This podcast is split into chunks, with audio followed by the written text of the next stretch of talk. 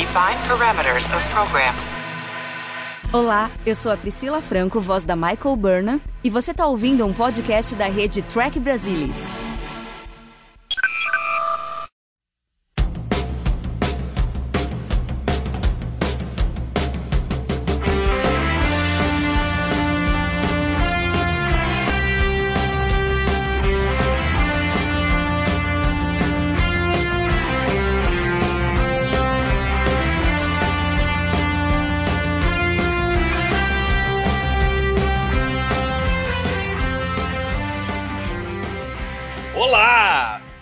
Muito bem-vindos. Eu sou o Tosk e você está ouvindo o Balde no Odo, o podcast do Trek Brasilis, no qual a gente defende espécies criadas para caça. Estão aqui comigo, como sempre, nosso querido Alexandre Bortolucci. Fala, Ale. Oi, tudo bem? Tudo bem, e você? Melhor agora, que eu estou tendo o prazer de participar de mais um podcast com os meus amigos Niner. Também aqui com a gente, Mariana Gambiger. Fala, Kira. Eu não sou o Toski. Boa noite, pessoal. E aquele que não fala nada, mas quando fala é profundo. Luiz Castanheira Morne. I'm Cass. Vamos falar hoje sobre Captive Pursuit, episódio da primeira temporada de Deep Space Nine.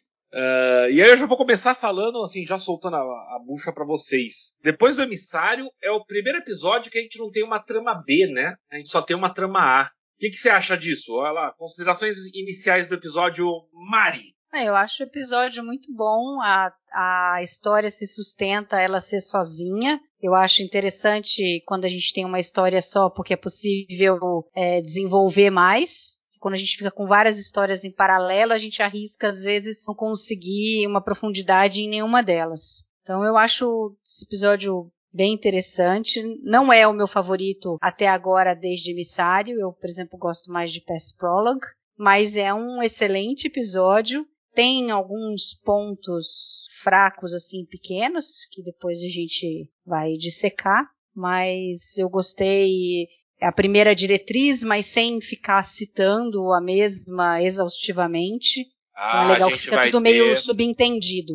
A gente vai ter outra discussão sobre essa história da primeira diretriz. Não, vou perguntar pro, pro nosso querido Alê, porque dessa vez o diretor é o Corey Allen. Tem alguma restrição ao trabalho desse diretor nesse episódio, Ale? Na verdade, não. Na verdade, é o contrário. Eu acho que esse episódio, mais uma vez, endossa a minha opinião de que o Paul Lynch era um diretor. que ele era um diretor extremamente limitado, né? É, você vê aí que a gente, como você já citou, tem o Corey, o Corey Allen, né? Que é o primeiro episódio que ele dirige em Deep Space Nine e depois ele continuou dirigindo episódios da série, né? Até na segunda temporada também, episódios. E, assim, ele sobre ele soube, na verdade, aproveitar o potencial né, do, do roteiro que ele recebeu, que ele tinha para dirigir. Obviamente ninguém faz nada sozinho, mas você percebe né, que existe um cuidado maior ali com os detalhes, filmagem das cenas, até o mesmo o tipo de ângulo que ele usava. Posso citar aqui principalmente ali no bar do quarto, ele usou uns ângulos diferentes ali, é, conseguiu filmar ali ó, umas reações dos figurantes ali, enfim. Então eu acho que a gente teve um upgrade aí em relação à direção do, de alguns dos episódios passados. E eu particularmente gosto muito desse episódio. Quando... Não fiquem tristes, o Paul Lynch volta no próximo episódio, tá, gente? É, quando a gente fizer o podcast do último episódio do Paul Lynch, a gente faz um minuto de silêncio para ele. Castanha! É o primeiro episódio de primeiro contato de Deep Space Nine. E aí, qual a sua impressão geral do episódio? É, eu acho que é um episódio com uma história tem um gancho legal, né? Do primeiro contato com alguma espécie do quadrante gama. A série está fresca pros. A estação está fresca para os espectadores, tem esse gancho. E acaba sendo uma história simples, bem executada. É, eu acho que o, o Tosk é um, tem um certo carisma, né? É uma boa maquiagem, é uma atuação que a gente às vezes fica com dificuldade de realmente saber onde que é a vitória dessa atuação, mas ela funciona, né? Que você acaba ficando repetindo a desgraça do negócio, sabe? Tosca, me tosca. E acha bonitinho os beats em que, em que ele utiliza isso aí. Acaba achando bonitinho até os saltos do Tosca e tal. E a amizade que ele constrói rapidamente com, com, com o O'Brien é interessante, né? O Tosca e o, e o Homem Comum funcionam bem juntos. Isso é visão geral. Tem uma coisa que a gente deve falar daqui a pouco, né? Com relação à conexão com o domínio. Mas falando da direção, é, é, é muita diferença realmente. Tem, tem, tem até rima visual, né? Do cena do, do O'Brien descendo com o Cisco na, Ops, com a cena final, depois do esporro do Cisco, no O'Brien saindo, a forma que, que a cena é, é preparada, é marcada. É, é, é outra energia, é outra, é outra configuração realmente, bem mais interessante visualmente. Mesmo você tendo que enquadrar em 4.3 algumas situações em que os personagens acabam ficando empilhados, é feito de uma maneira menos ruim, digamos assim. E tem ideias interessantes ao longo do episódio. Passando o episódio, a gente pode pensar aqui e ali que foram tomadas decisões interessantes. O, o Paul Lynch é basicamente morto e, e as decisões tomadas são as piores possíveis e, e, eu duvido que a diferença de orçamento seja significativa. Para o cara ter, ter, mais cobertura ou menos cobertura e, e, bolar umas ideias melhores, dar uma vida, dar um, dar um lustre no episódio, sabe? É, a diferença é o profissional, realmente. Tá, um tá episódio, tá eu, no meu caso, eu acho que é o melhor desde o piloto. Tem o gancho e, e é uma história boa, simples, bem contada. Não, Castanha, você está falando isso e eu reparei, eu reassisti o episódio duas horas atrás. Sim. Tá, pra gente poder gravar. Eu estava reparando, por exemplo, quando o Tosk chega na estação, tem uma cena externa para mostrar a nave, para mostrar que a nave tá com problema, não tem nada. É. Da mesma forma, quando chegam os caçadores, em uma tomada externa.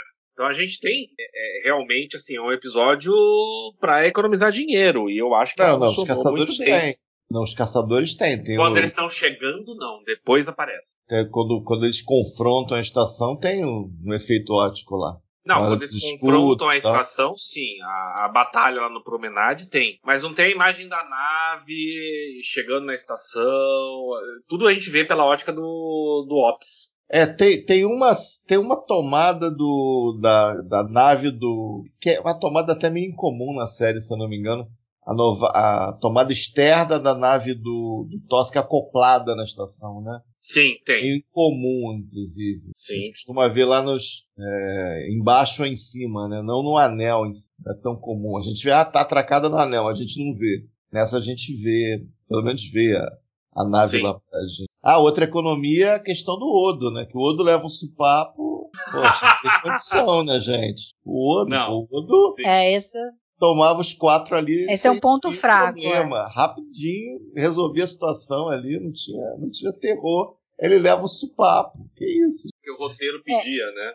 Economia de. Economia clara aí. É, mas aí podiam ter escolhido outro personagem para tomar o supapo, não precisava ser o Odo, né? Eles ainda não sabiam muito bem o que fazer com Por aí.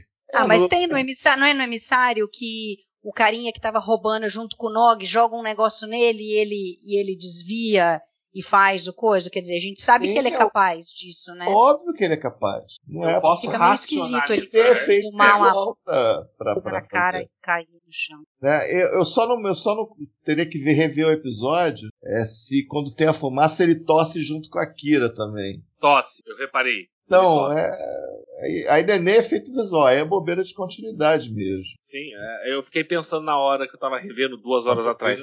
O Odo respira? Não. E pior mostra que claramente tem, ele... É, eu acho que tem. Eu acho que é no. The Passenger do Bashir. Aquele que ele encontra o cara que tem tipo uma joia que talvez poderia ter algo a ver com o domínio e tal, né? Sim. Se eu não me engano, o Oda é nocauteado com uma pedra. Se eu tô me lembrando corretamente. É, eles ainda não sabiam gente... o que fazer com o personagem, né? Essa é, essa é a verdade. É. Mas eu tenho, eu tenho um problema maior com esse episódio. Eu vou jogar essa bucha pro Ale que tá muito quietinho. O, o Cisco, em várias oportunidades, diz que não pode interferir por conta da primeira diretriz. Agora, a primeira diretriz não se aplica a civilizações pré-dobra, que claramente não é o caso nessa situação. O que, que você acha, Ale? Então, é, eu, eu também acho que existe um problema de interpretação aí da primeira diretriz. E assim, a gente precisa considerar também é, é o seguinte: a primeira diretriz, ok, né? É, é, é a, vamos dizer assim, a regra régia da federação. Então, em teoria, deveria ser levado ao pé da letra e de todas as formas possíveis. A gente consegue perceber que Deep Space Nine, é, assim, já existe uma certa tentativa de torcer algumas coisas que foram implementadas no universo de jornada pelas séries anteriores, né? A série clássica e principalmente a nova geração. Então eu não sei se ali foi uma decisão consciente ou não, né, para esse episódio, mas assim, esse episódio nos dá a impressão que a primeira diretriz só se aplica quando é conveniente aos oficiais que estão olhando essa questão, né?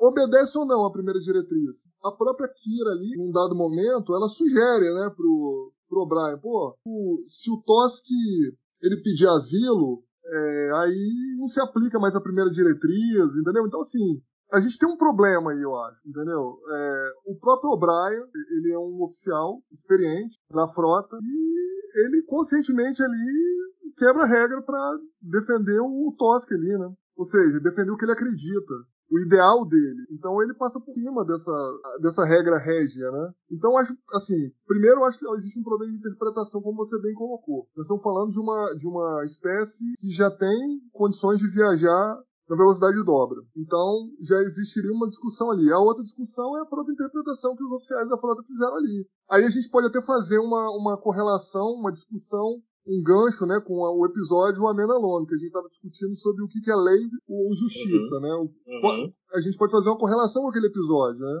colocando esse como se fosse uma, uma continuação direta. Porque logo no início desse episódio a gente já começa com a introdução do diálogo do Cisco lá com a tal da Sarna, né, que é a funcionária do, do quarto. Sobre o contrato lá, não, porque no meu contrato assinei sem olhar, e lá de fato o cara pode me assediar sexualmente. E aí o Cisco já fala, não, tudo bem, né? Mas o que é legal não é necessariamente moral, entendeu? Então. não, não, tem... não, oh, oh, não oh, você está amenizando, Ale.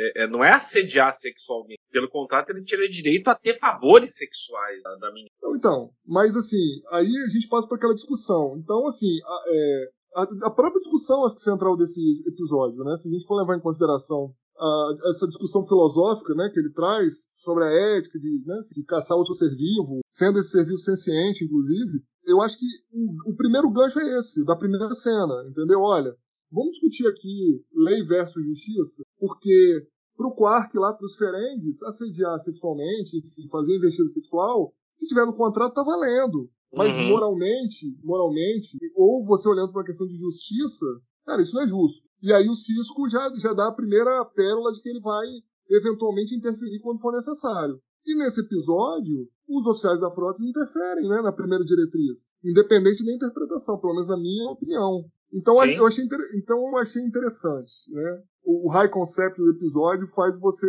exatamente interpretar. Fala assim, ó, peraí, nós estamos meio longe aqui do quartel-general da, da frota, nós estamos aqui no espaço profundo, tem muita coisa acontecendo e eu não sei se vai dar para levar em consideração a primeira diretriz sempre não. Pelo menos esse é o recado que o episódio deixou para mim. Não, eu concordo com você. Não é a mensagem que o episódio passou é essa.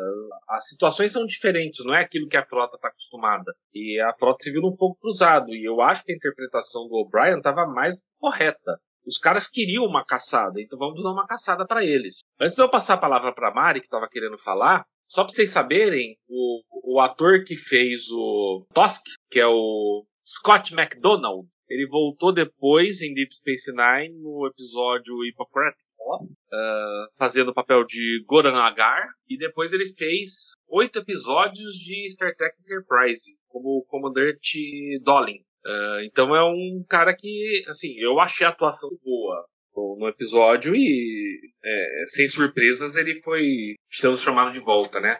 Mari, o que, que, você queria falar aí? É, tem três pontos aqui que o, o Ale falou que eu gostaria de aprofundar um pouco, colocar meu ponto de vista, né? Eu sempre vi a primeira diretriz não só como essa questão de não interferência em raças que não têm é, dobra ainda, né? para não desvirtuar não, o crescimento natural, tecnológico daquela raça, mas é uma questão de soberania. E aí eu vejo que nesse momento eu acho que o Cisco interpreta dessa forma. Ele pode não achar justo, não achar certo eles terem essa caçada e estarem caçando um cara que é senciente, mas no planeta deles isso é uma coisa normal. E aí ele tem que respeitar a soberania deles e tem que entregar o Tosk. Aí, eventualmente, se o Tosk pedisse asilo, aí ele poderia relevar, porque daí é, é só a gente pensar aqui dentro do, do nosso planeta, que a gente tem diversas nações e cada uma tem a, tem a sua soberania. Agora, se de repente um cara é perseguido num, num país vem para o outro e para ele não ser preso, tudo ele pode pedir um asilo. Então eu vejo essa situação. Então eu não acho, não acho um, um problema essa questão que o, que o Cisco levantou, essa interpretação dele. Né? Mari, Mari, antes de continuar nesse ponto, enquanto você falava, eu entrei aqui no Memory Alpha para ver qual é a definição que eles dão para uhum. primeira diretriz. A primeira diretriz, também conhecida como a Ordem Geral 1, a diretriz de não interferência, ou o princípio de não interferência, é um dos uh, mais importantes princípios éticos da frota estelar. Não interferir com outras culturas e civilizações. Então aqui olhando a então, definição então, fechou. do Memory então Alpha, não é exato, só questão, não é exato. só questão de ter dobra ou não ter dobra, é, é a questão da soberania do, daquela, daquela raça. É, o então, Tosk aqui estava errado. É, então é, é, perfeito, é perfeito a interpretação que o Cisco fez. Ele não tinha como não devolver o Tosk aos caçadores. Agora, dentro dessa história, o que acontece é que houve uma interferência anterior pelo fato deles terem é, prendido o Tosk, eles tiraram a, a, oportunidade do Tosk de fugir dos caçadores. E aí eles desnivelaram a coisa, porque aí o Tosk não tinha como fugir, ele ficou preso, os caçadores chegaram, ou seja, involuntariamente, pelo fato do Tosk não ter explicado nada e tal, a federação interferiu. E aí eu acho que o, o O'Brien teve uma sacada ali, uma epifania a hora que ele está conversando no bar do Quark, que foi perfeita, era que ele tinha que voltar a nivelar isso daí, voltar a dar chance para o Tosk, mesmo porque o que ele fala é perfeito. É, os caçadores não estavam contentes, nem o Tosk. O negócio deles é que eles queriam caçar e ser caçados, e ser caçado. Uhum. Então eles queriam continuar isso daí. E o terceiro ponto, que tem a ver aí com a questão da justiça, que aí remete exatamente ao, ao meu ponto de vista no episódio do Amen Alone, quando eu falo que a justiça depende de quem está falando, e que era o meu ponto com relação ao Odo, que uma coisa que ele podia achar justo, outra pessoa podia não achar, esse aqui é um exemplo perfeito é, disso daqui. A federação, os bajorianos, eles não acham justo que uma pessoa senciente seja caçada até a morte, seja subjugada, uma, uma raça dentro de duas ali seja subjugada pela outra. Agora, o Tosk não se acha injustiçado. Ele, ele foi criado daquela forma e para ele aquela é a vida dele e ele sabe que é aquilo. A vida dele é, pra, é aquilo. Então, a gente olhando eles, a gente vai achar que é uma injustiça. Agora, eles não acham que seja uma injustiça. Então, é, depende do ponto de vista de quem está vendo. Mari, posso só corrigir uma coisa? Em nenhum momento o Odo fala que não é certo caçar o Tosk. Quem fala isso não, é o Cisco. Não, eu não tô dizendo do Odo. Tô dizendo do Odo lá na Menalon. O que eu ah, comentei sim. sobre tá, ele. Beleza. De que ele é, ah, é o cara que sempre quer a justiça e tal, não sei o quê. E ele comentou as leis dos Cardassianos, as leis da federação, blá, blá, blá. E eu falei que eu achava que ele, que ele tinha uma, uma visão um pouco errada de justiça. Porque o que ele pode achar justo e ele agir dessa forma porque ele acha que alguma coisa seja justa ou não seja justa, ele tem que ver qual que é o ponto de vista do outro. Uhum. E aqui a gente vê muito bem essa separação, que são dois pontos de vista diferentes e você não pode dizer que os caçadores estão errados, porque dentro da forma de vida deles, aquilo é justo e ponto final.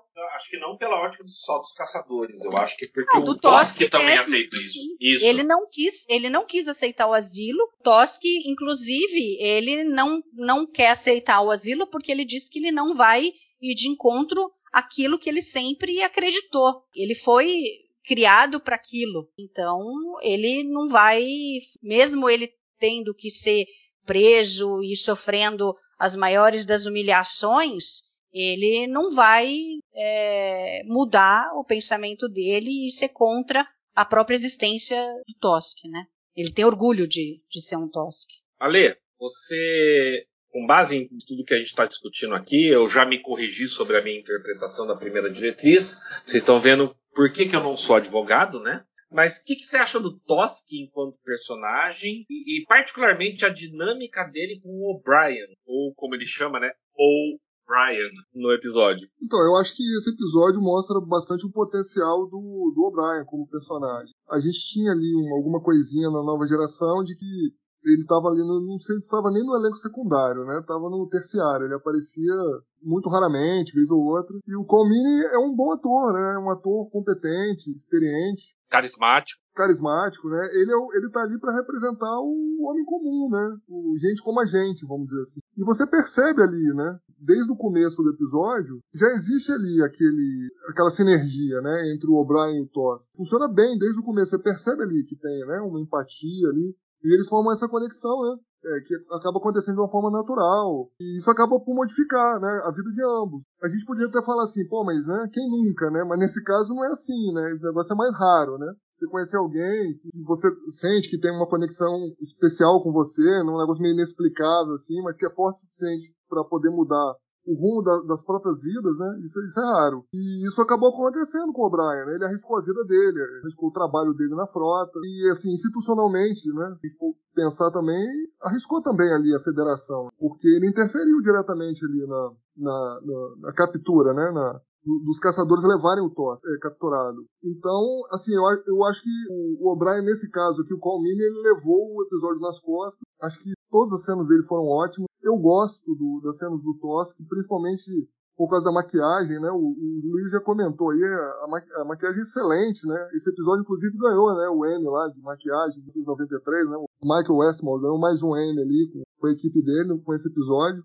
É, eu gosto mais da linguagem corporal do Toss que, assim, da interação, só da interação é, é, vocal, vamos dizer. Eu acho que, que a linguagem corporal dele remete muito a, a, de fato, um animal. Se vocês perceberem desde o começo, uhum. a forma como ele olha. Uhum. Então achei assim muito muito crível, muito, muito vencedora assim essa interpretação. A interpretação do Colmini, como eu disse, eu, eu sempre gostei. Desde o começo de Deep Space Nine, que ele começou a ter um papel maior, né, como protagonista. Todas as vezes que ele apareceu como protagonista, ele foi extremamente competente. Você acredita ali, né? e, e ele vende bem, né? ali a, a, as intenções dele. Fala, poxa, o cara está sendo caçado, né? O cara é um ser senciente, está sendo caçado. Pô, eu vou ter que mudar as regras aqui, vou ter que dar um jeito aqui de ajudar o cara. Desenvolvi essa conexão com o cara aqui, preciso, preciso ajudar esse cara de algum jeito. Eu vou botar minha carreira em risco, posso até botar minha vida em risco? Vou, mas, cara, eu, eu preciso dar uma ajuda para esse cara aqui. Tem algumas cenas que são memoráveis, né? Entre. A, a Mari já comentou, né? Ali o, o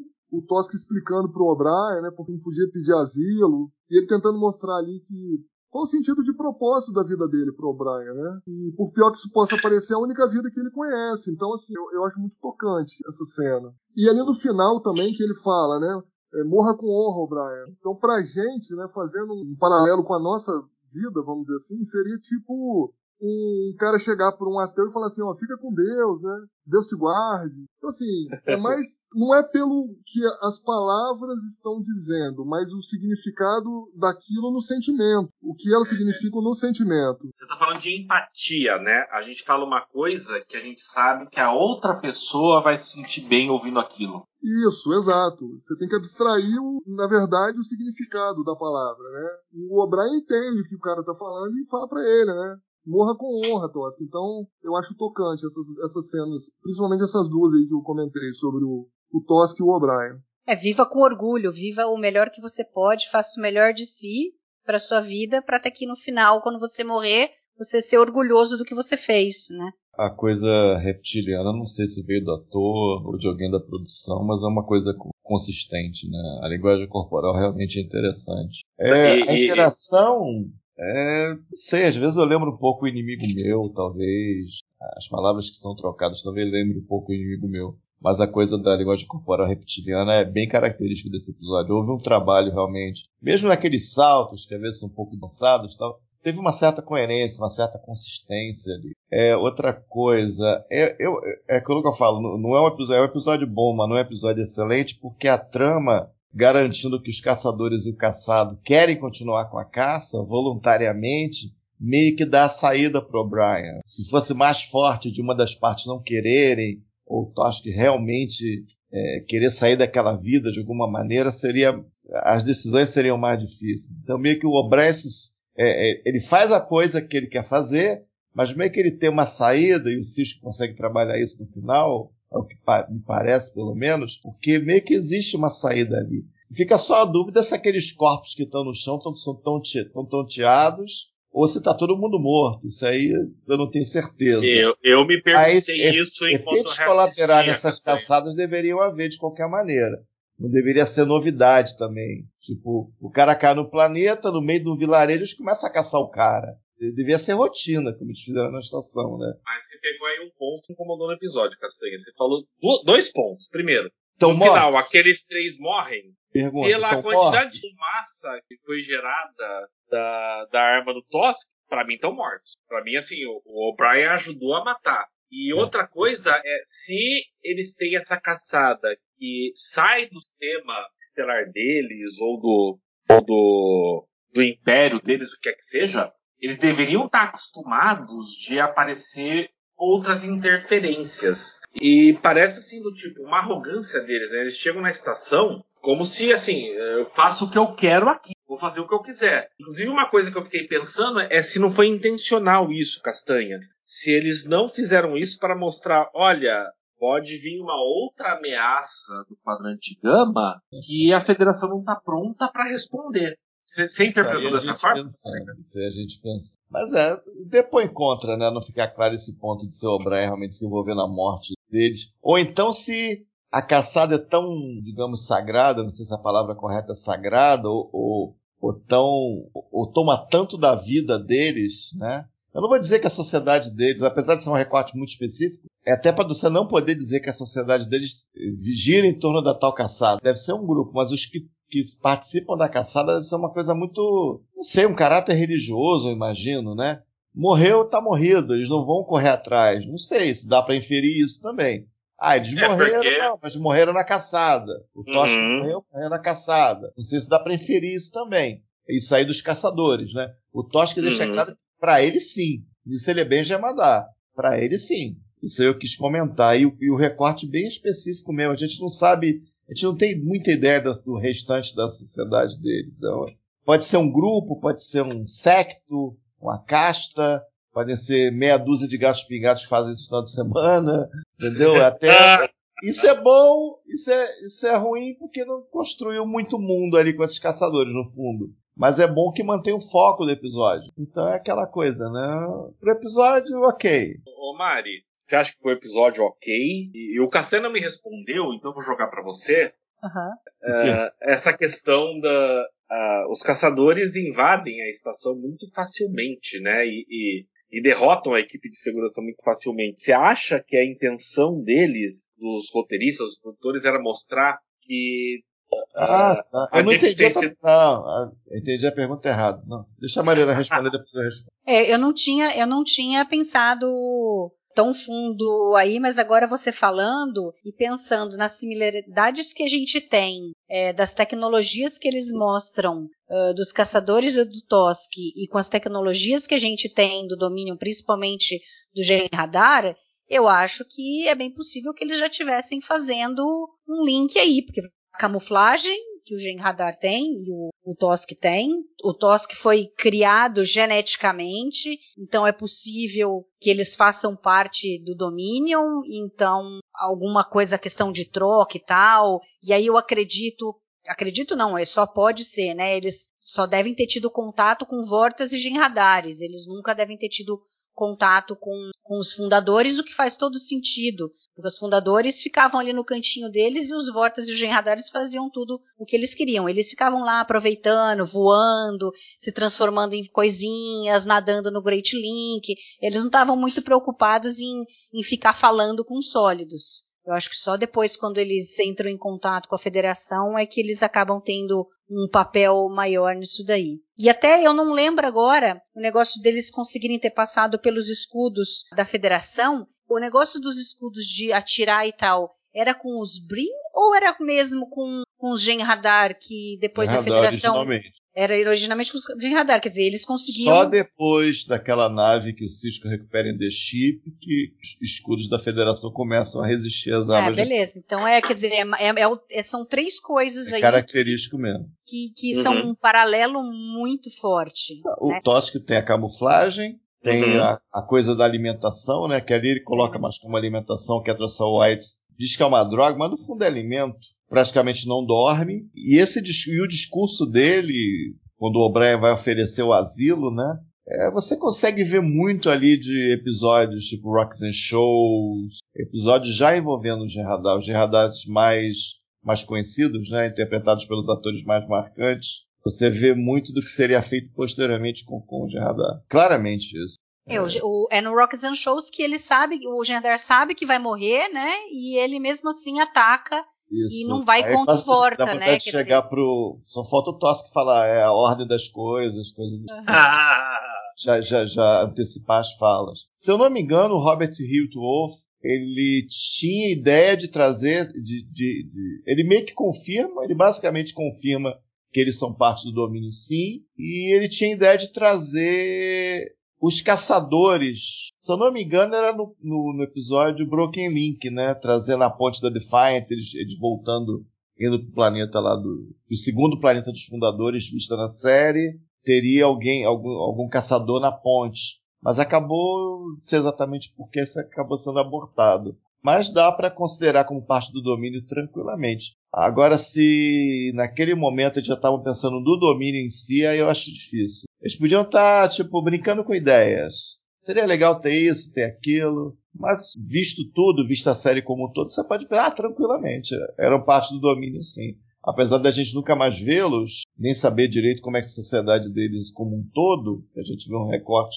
ultra específico, mas dá para considerar como parte do domínio, considerando sete anos da série sem problema nenhum. Eles são parte do domínio. O Ale tá bem quieto. Você acha que eles são parte do Dominion? E aí eu vou, já vou soltar essa pergunta. Primeiro o Ale responde, depois eu quero que todo mundo responda. Desde a primeira vez que eu assisti esse episódio, em 1994, eu gostei muito do Tosk e da dinâmica dos caçadores e eu queria muito vê-los de novo. Você acha, Ale, que foi uma oportunidade perdida a gente não ver de novo isso? Não, sinceramente, vendo a série inteira, eu acho que não, né? Eu acho que os arcos foram criados, o próprio domínio, né, as especificidades lá dos gemardares, fundadores, os Vorpes, eu acho que não. Eu acho que você incluir mais uma raça, mais uma espécie, mesmo puxando aí desse episódio, né, uma, uma história interessante, eu acho que não. Eu acho que não teria sido melhor ter trazido de volta, não. Eu gostei de como foi feito na série. Né? As coisas aparecendo, aparecendo aos poucos, e daqui a pouco a gente tem aí o desenvolvimento do domínio como a gente viu.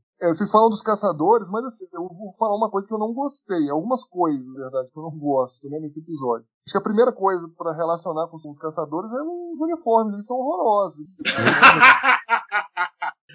eu tava assistindo, o Ale, eu só fiquei pensando, olha, eles pegaram um pedaço de pano e colaram uns LEDs ali com a cabeça. Ah, um acaso, não... você parou, né? É totalmente um acaso, né? É, é não, não dá, né? Assim, Jeito de carnaval mesmo. É, assim, é porque a gente, durante a história de jornada, a gente teve, né? Figurinos belíssimos lá, principalmente na série clássica. Aí vai num episódio desse, um roteiro bacana, animação legal, maquiagem sensacional, conceito espetacular. Aí vem e me coloca o uniforme daqui. Não dá, né? Funções. O que tu acha que tem de legal e os caçadores têm de ridículo. Ah não, ah, não. Eu acho que, assim, tirando a vestimenta e o capacete, que o capacete me lembra muito o Retorno de Jedi. Uh, uh, eu acho que a maquiagem dos caçadores até que é interessante, mas a do Tosk é infinitamente melhor, você não acha, Lê? Então, é, como eu disse, o, pra mim ali a, a caracterização do Tosk foi excepcional,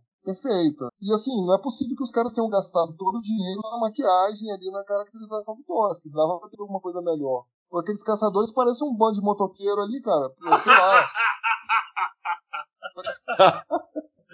Não né, cara? É, tem um ar ah. de coisa de, coisa de prateleira, né? Eu vou falar outras já que a caixa de Pandora, eu vou falar outras coisas que eu não gosto nesse episódio. Além dos uniformes, obviamente, dos caçadores aí. Tem uma, a tem uma direção. Cena...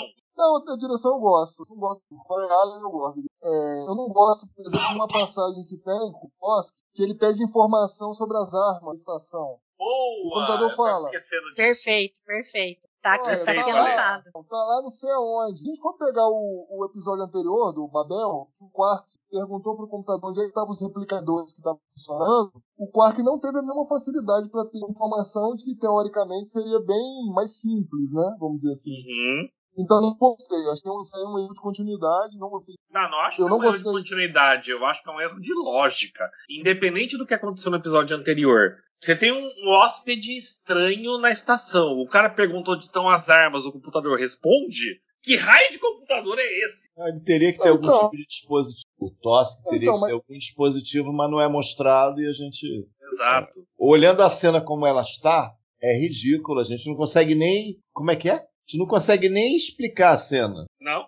Talvez tivesse acho que- faltasse algum dispositivo, alguma coisa ali Ou no mostrar para ele conseguir acessar o computador, porque Ou Não, no, no primeiro momento podia ter ne- negado, falar não, precisa de nível tal para conseguir acessar essa informação. E aí, a hora que ele tá lá já tentando abrir o local onde fica as armas, podia ter um, podia ter um negocinho que ele ele tá mexendo ali, ele consegue ter informação de onde tá e aí ele vai tentar acessar.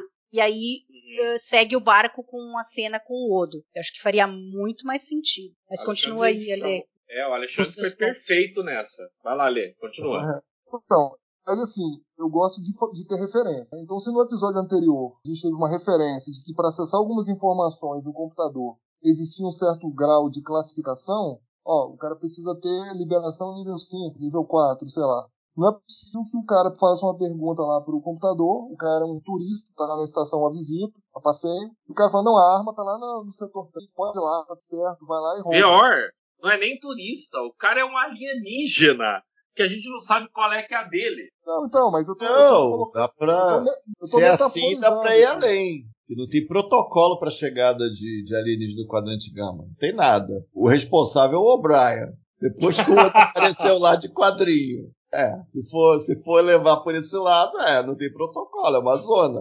Tipo assim, ah não, ele é bonzinho, ele tem uma cara de bonzinho. Ele não tem doença, ele não tem um monte de arma dentro da nave dele. Ele é bonzinho. Le- Manda o O'Brien lá falar com ele. Ah, ele tá invisível, mas ele é bonzinho. Ele vai, ele vai ficar visível.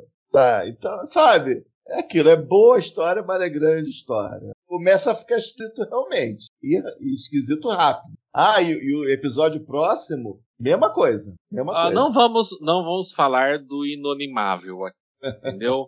A, a Mari vai com o próximo porque eu me recuso a conduzir qualquer coisa sobre o inonimável. Sabe que eu não achei tão ruim que eu assisti ontem? Dominável, é exagero, Fernando. Que isso? Ah, é que eu não suporto o problema. Eu acho ele o pior personagem da história de Star Trek. Pô, então você é mais chato que eu, cara. Eu sou chato pra cacete.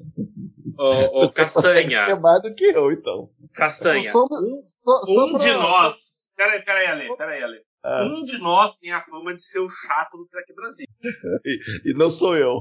Exatamente. Então, só pra retornar aos itens que eu não achei interessantes, não gostei no episódio, eu acho que faltou também uma participação mais ativa da, da Jadzia Dak, na discussão central ali do tema do episódio, do respeito às leis, enfim, filmes de outras espécies, primeira diretriz, porque, enfim, ela teoricamente era mais experiente ali da, da tripulação, né? Oito vidas, será que ela não tinha ali dois centavos ali para dar de opinião ou mesmo de orientação? E ela Uhum. praticamente não aparece ali, ela fica como ruído de fundo ali no episódio. né? Ela, E outra o Bashir, a Kira. Então, Não, o Bashir tem uma fala.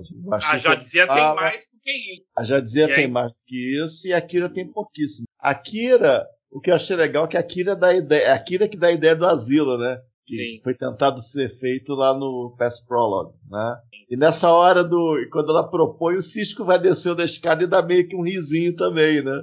Se você Uhum. reparar bem, ele meio que dá um risinho. Eu achei legal essa interação, mas. Mas o material é Cisco, O'Brien, E só. é até certo ponto Odo, mas é, é mais Cisco e O'Brien. E os convidados. então, mas tem.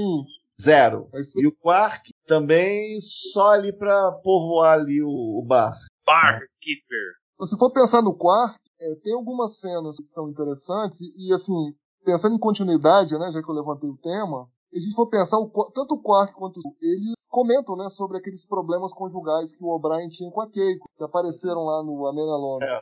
Ele falou da insatisfação, não, se sua esposa estiver insatisfeita tal, enfim, insatisfeita. Eu achei isso interessante, né? Que é aquilo que a gente fala, né? Que Deep Space Nine sempre teve essa questão da continuidade, referência, a construção ali dos personagens, de cada. de colocar, né? Todo episódio coloca um tijolinho a mais ali para para fazer a série que ela se tornou, né? E outra parte que eu acho massa em relação à comunidade, que é o Cisco dando um esporro no, no O'Brien no final, né? A colada. Né? E quando ele termina de dar o esporro, ele vai e aperta o botão para abrir a porta para expulsar o O'Brien do escritório dele. E ele já tinha feito isso no PS Prólogo com aquele Gudanar, né? Fica lá pro Gudanar, que ele não ia, enfim, dar o um prisioneiro lá pro, pro, pros Cardassianos e abre a porta para expulsar o cara do escritório dele. E eu acho isso legal porque é continuidade reversa, mas também mais pra frente na série a gente vai ver isso também. Tem, eu lembro que tem uma cena no episódio Demaki que ele também discute com a Kira no, no escritório e ele também abre a porta depois que ele termina de falar. Então é o jeito dele, né, de educadamente usar a pessoa do escritório dele quando ele termina as considerações dele. Fala, ah, meu amigo, ó, terminei, pode sair, já acabei, já falei tudo que eu queria falar para você, agora cai fora, entendeu? Eu, eu acho isso bacana. Eu gosto dessas toques sutis de continuidade. Talvez nem tão sutis assim, né? Mas eu gosto desses toques de continuidade. Eu acho bem bacana. É, tem uma coisa que eu vou acrescentar aqui de coisas que uh, não gostei ao que o Ale falou, que é lá aquele início da, da Sarda, né? Que ela tá reclamando com o Cisco, do contrato com o Quark e tal. Não em si da cena, mas eu acho que ela não tem nada a ver com o episódio. Eles puseram isso para encher linguiça. Então eu acho que uhum. quebra um pouco, fica meio sem sentido, ainda mais que é um episódio que a gente tem uma história única, né? Quer dizer, isso daí eu nem, nem lembro. Eu acho que depois o Cisco nem comenta nada, não aparece depois o Cisco comentando alguma coisa com o Quark em relação a isso. Posso estar não. errada e pode ser que ele tenha feito. Mas se não, não. quer dizer, não teve propósito nenhum essa cena. Teve um propósito. O propósito foi dar uma ponta para Kelly, que é a irmã da Jamie Lee Curtis. Então aí, pô, dá uma ajuda aí pra, pra minha irmã, tal, tá precisando de uma ajuda, e colocaram ela lá, uma ponta lá. É mesmo? Morrer sem saber disso. É, ela é a irmã mais velha da Julie Curtis, a, a Kelly Curtis, que fez o papel da Sarda no episódio. É, é aquela que o Mike Myers não perseguiu. Exatamente. Essa, essa não participou de Halloween. Ah, Mari, eu acho que você tá certo. Esse começo, assim, o fato de não ter um fechamento do que foi discutido ali é uma falha do episódio. Você tem toda a razão. Mas assim, eu não vou perguntar para você se o O'Brien estava certo ou não em fazer o que fez, uh, ajudar o Tosca a fugir, porque eu acho que todo mundo concorda que ele estava certo. Até o Cisco, né? Então, esse é meu ponto. Porque ele dá a é, bronca, é... mas ele sabe. Ele, ele dá a bronca porque ele tinha que dar a bronca, que o O'Brien não podia não, não é... só dá bronca, ele facilita a fuga. É, não, facilita sim. a fuga. Aliás, Porque essa interventor isso, ele seria cúmplice. Isso dá uma cena ótima, o Odo. É que nunca vai vir interventor, né? Ele é, colocou quando, no diário quando... e fala, ah, eu falei com o chefe O'Brien, não sei o quê, morreu. Nunca não, quando, quando o Cisco ele, é- fala ele pro, foi o cúmplice. Quando o Cisco fala pro Odo, então, comissário, não precisa ter pressa, tá? Se vocês repararem a cena, a hora que isso acontece, o Odo começa a andar devagar ele leva, assim, o, o, o turbo elevador tem o quê? Um metro e meio, dois metros? Ele leva uns, uns 20 segundos para dar uns passos para chegar. O diretor tem a paciência de não cortar, deixar Sim. o olho virar. Exato. Do é. tipo, ok, não vou ter pressa, vou andar bem devagar aqui. É, essa para mim é a melhor cena do episódio. Eu acho fantástica. Eu ia comentar isso. Apesar do Odo não ter tido uma participação grande, para mim é a melhor cena. E inicialmente, a hora que o Cisco fala com ele, ele primeiro ele tem uma expressão de entendimento ali do que o Cisco quer dizer, que é impressionante o que o Aubergenois faz. Eu acho impressionante. É, é, é. e aí é ele vira, ele anda, né, Mari? É o conceito não, de justiça, não tem nada né, a ver ali. Eu acho que é o entendimento dele mesmo da situação, do que, que o Cisco quer dizer. E aí ele anda ali e aí ele percebe que ele tem que ir mais devagar. Aí ele começa a ir mais devagar. Mas é, é perfeito. Essa cena é maravilhosa. Sim. E engraçada. Mas eu tava, eu tava começando a falar com você, Mari, sobre a atuação do Cisco. Porque assim, ele tá lá dando a, o esporro no O'Brien, porque ele tem que dar ele não pune o O'Brien, ele só dá o esporro. E logo depois que ele dá o esporro, uh, o O'Brien sai da sala, depois dele apontar que se o Cisco quisesse, ele tinha pedido.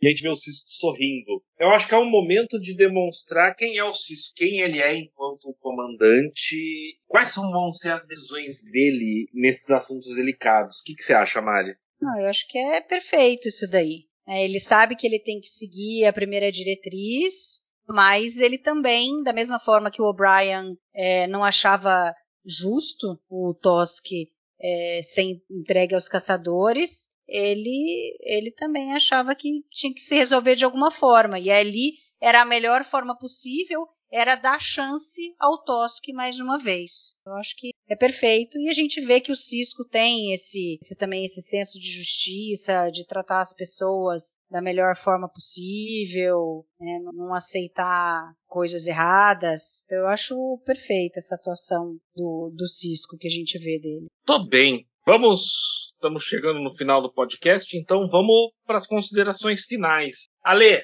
sua impressão geral sobre Captive Pursuit? Olha, acho que um episódio vencedor é o meu episódio preferido na primeira metade da primeira temporada. Olhando aqui o passado, né, 1999, quando eu assisti esse episódio, eu gostei mais desse episódio do que eu gostei de Emissary, olhando em retrospectiva, né, não hoje. Herege, herege. E, e eu acho que a, o que foi comentado aí sobre as duas cenas são as duas cenas preferidas para mim no episódio. E na primeira, acho que talvez na primeira metade da temporada. Que é o Cisco pedindo pro Odo não se apressar, né, pra ir atrás do O'Brien e do Tosk. E foi o que a Mari falou. A reação facial e corporal do Odo, quando ele percebe, rapaz, a, cena é realmente impressionante. Incrível. E aí ele vai caminhando, né, até o elevador. Para mim é, é, essa cena é nota 10. E a outra cena nota 10 é que vocês também já comentaram. Depois de dar aquela colada no O'Brien, abre a porta e fala, pode sair, pode ir embora, né? Aí o O'Brien fala, ei, Cisco, é, eu achei que eu fosse ser pego, tal, que vocês iam colocar uns campos de força lá nos corredores. E aí vocês falam, é,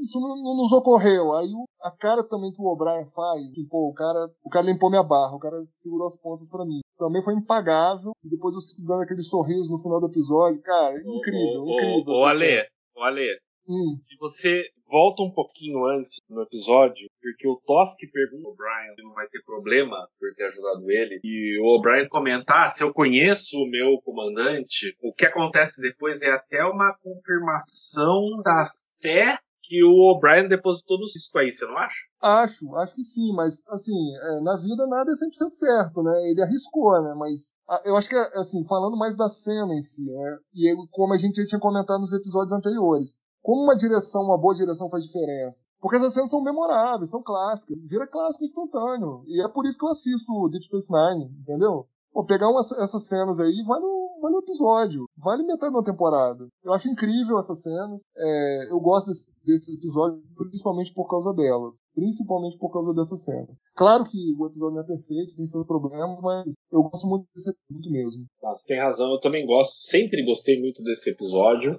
Hoje, quase 20 anos depois de assistir a primeira vez, eu até percebo uma ou outra falha, mas eu continuo achando o episódio muito carismático. Castanha, considerações finais. É, eu gosto da quando, quando o O'Brien oferece a, a possibilidade do asilo, né? O retorno do, do Tosk é, é bem interessante, né? É uma figura trágica, ele não conhece vida além daquela caçada, é bem legal. E, e de novo, né? Comentei isso, né? A gente parece que vê outros episódios no futuro, Hippocratic Wolf, Rock the Show, The Ship, vários episódios com Radar e, e, você vê.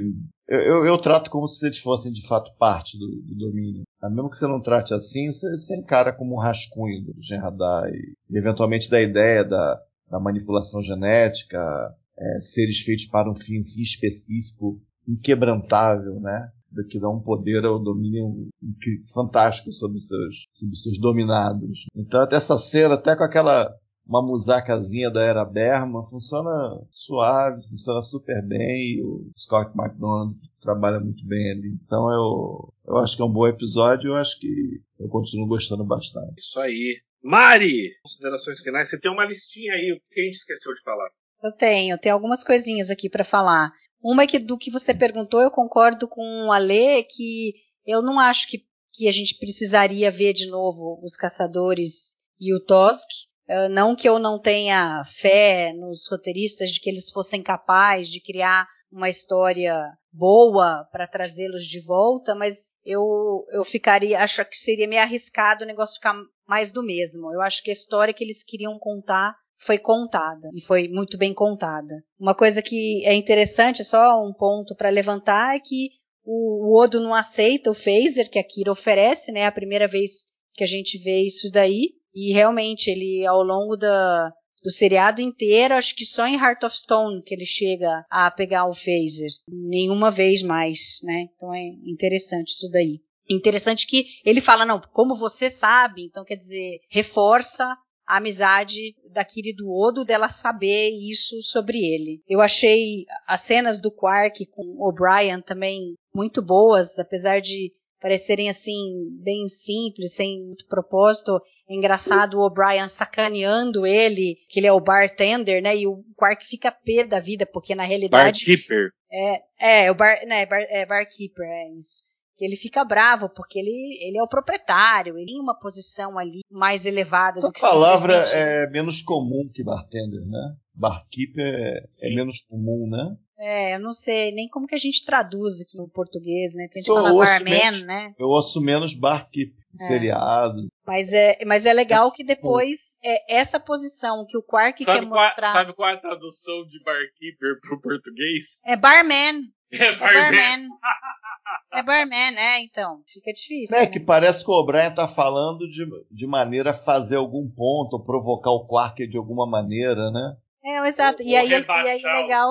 É, mas É. aí é legal que essa função que o Quark acha que ele tem e que o O'Brien tá sacaneando é o que faz com que o O'Brien tenha a epifania ali de como salvar o Tosk. Porque E- o Quark senta do lado dele e começa a perguntar o que, que tem de errado e não sei o quê.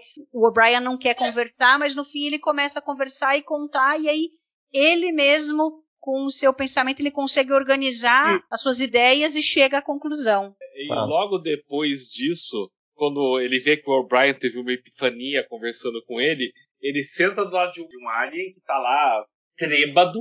Ok, qual é o seu problema? Do tipo, oh, eu consigo ajudar todo mundo.